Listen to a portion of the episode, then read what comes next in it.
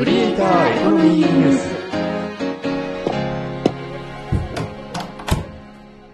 この部屋はネット大好き3人がネットで稼ぐクリエイターやインフルエンサーの話題をやいやい語る部屋である。どうも、かぐわです。あるだよ明石です。かぐわさん、聞いてくださいよ。なになに知り合いが作品を？パクられたって？えー、え、それどんな感じなの？ガマ口で、色も似てて、形もそっくりなハンドバッグ。とりあえず、それだけ聞くと、どのハンドバッグにも当てはまりそうな気もするのですが、どこまでがパクリかパクリじゃないかってほんと難しいんだよな。うん。今日はそんな差別化にまつわるハンドメイドの話題を掘り下げていこう。ハッシュタグ、クリエコ。ハンドメイドネタ久しぶりなんだけど、ミンネのランキングで、えークリエイターさんをね、えーウォッチしていこう。今日はおすすめしたい作家さんとして紹介しようと思う。2023年7月19日、ミンネ公式ランキングです。第2位、送料込み、いろんなパンとお化けマシュマロのボールチェーン。メロウさんって、ハンドメイド作家さん、なんか見たことあるかも。うん。メロウさんの作る作品は、いわゆるフェイクスイーツというジャンル。可愛らしいえーショートケーキやポテトチップスやマカロンといったスイーツをフェイクで作って、えーそれをキーホルダーなどにして販売している作家さん。どれも可愛いですね。えーどんな作品を作ってるかこんな感じね。送料込み、いろんなパンとお化けマシュマロのボールチェーン、焼きマシュマロトースト。送料込み、いちごのミルフィーユとお化けマシュマロジャムパンのボールチェーン。送料込み、さくらんぼのショコラプチシューとお化けマシュマロのボールチェーン。それぞれえー3100円、2200円、2600円。どれもね、そのフェイクスイーツとともに白いマシュマロお化けがペアになったボールチェーンというデザインになってる。どのボールチェーンも、すごく可愛い。一目見て、メロウさんの作品ってわかるわね。ね、可愛いよね。写真の撮り方も、このスイーツのお皿に乗っけて撮ってるっていうのがなんとも素敵だよね。メロウさんのアカウント、えーミンネの現在のフォロワー数は、えー3957。で、レビューの件数が1631と。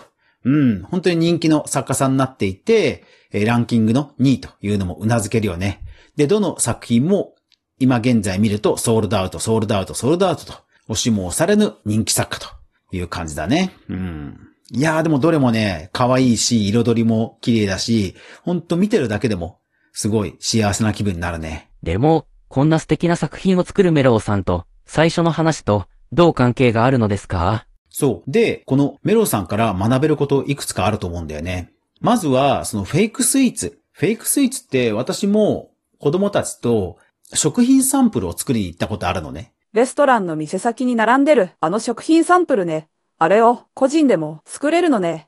で、食品サンプルって本当にこうパフェとかを作るんだけど、まあレシピ通り作ると本当にパフェがそのまんまできるのよ。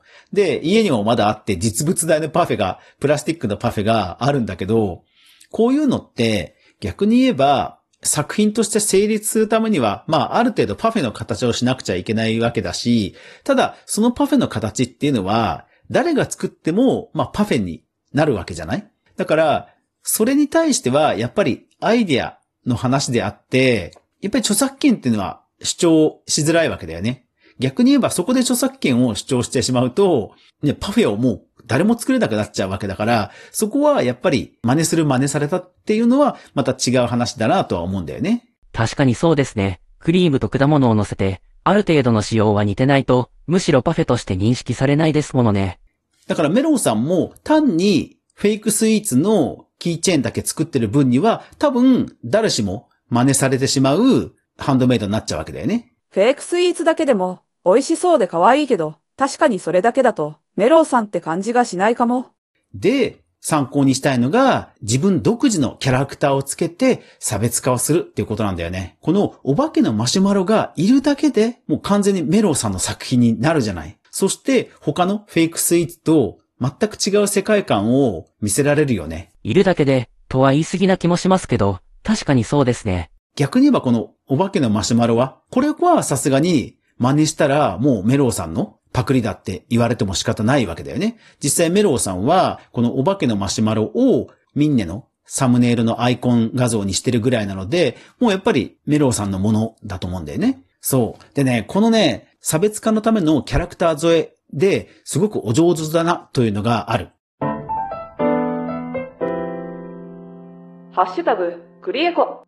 このお化けマシュマロ、ものすごくシンプルなんだよね。白いフォルム、まん丸い形、そして小さな手、小さな目をある意味つけただけというシンプルな形なんだよね。だから、どんなスイーツにも合うんだよね。やっぱり白とか黒とかっていう無彩色、色合いのないデザインって、やっぱりどんなものにも合わせやすいっていうデザイン上の法則があって、このお化けマシュマロはもう本当にそのことを体現してるよね。確かに、どのフェイクスイーツにもマッチしているわね。だからさ、このお化けが頭の上にスイーツ乗っけてるとか、お化けがポテトチップスを手に持ってるとか、まあ、どんなことでもできるもんね。確かに、汎用性の化け物ですね。なんちゃって。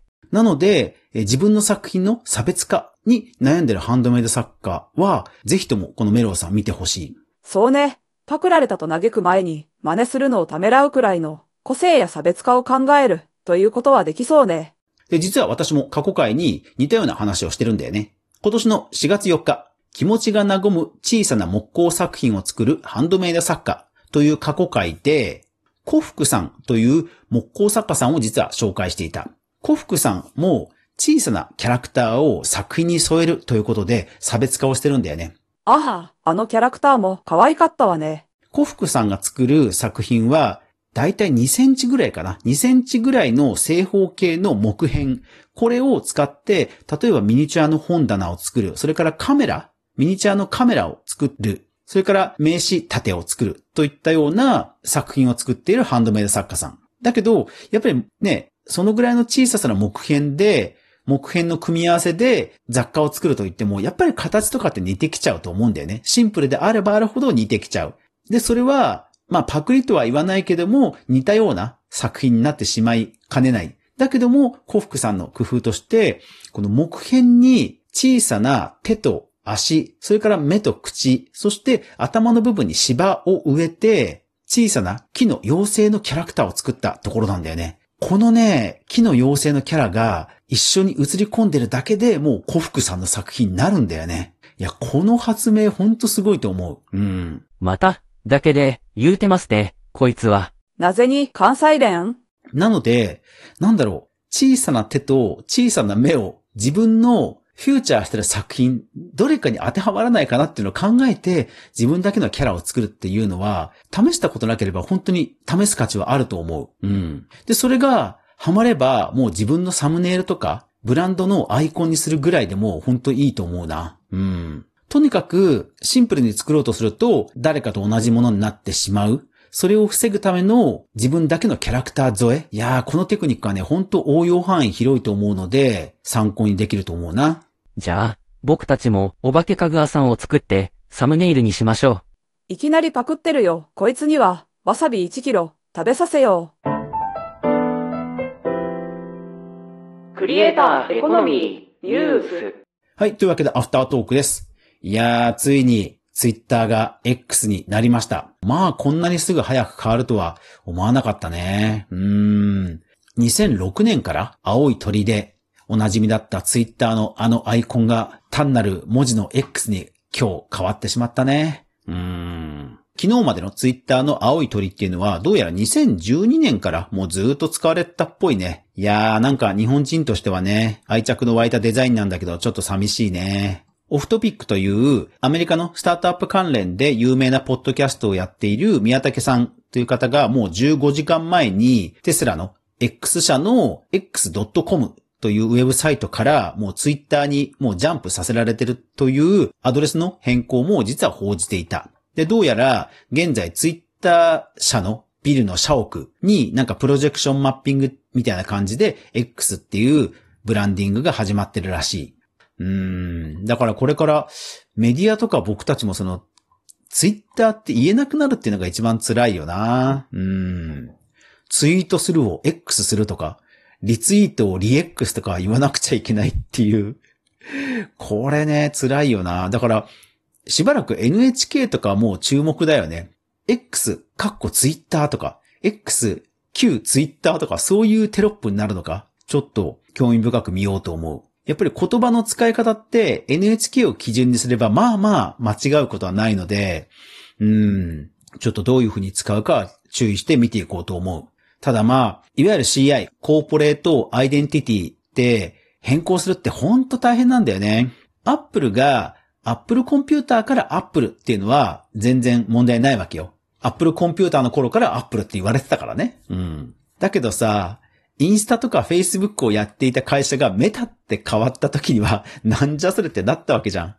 だからね、特に日本人にとっては Twitter、Twitter っていうことが多い中で、いきなり CI が変わったってなると、ね混乱しか本当ないよね。いやー、だから、ツイッター社の CEO が変わった時はちょっと期待したわけだけど、うん、そんなことはなかったってことだね。いやー、仕方のないことなんだけど、なんか寂しいよな。ゆるいながらも一時ソースをちゃんと確認するメディア、クリエイターエコノミーニュースでは、かぐわが毎日、クリエイターエコノミーに関するニュースをブックマークしていく中で、心揺さぶられたものをお届けしています。毎日の収録配信と週に1回の無料のニュースレター、2つの媒体で情報発信をしています。ぜひフォロー登録、よろしくお願いします。よくノートパソコンの天板の上にシールを貼っている人見かけるよね。そこにツイッターの青い鳥結構いた気がする。というわけで今週も一週間頑張っていきましょう。また明日もこの部屋で待ってるぜ。ではでは。バイバイ。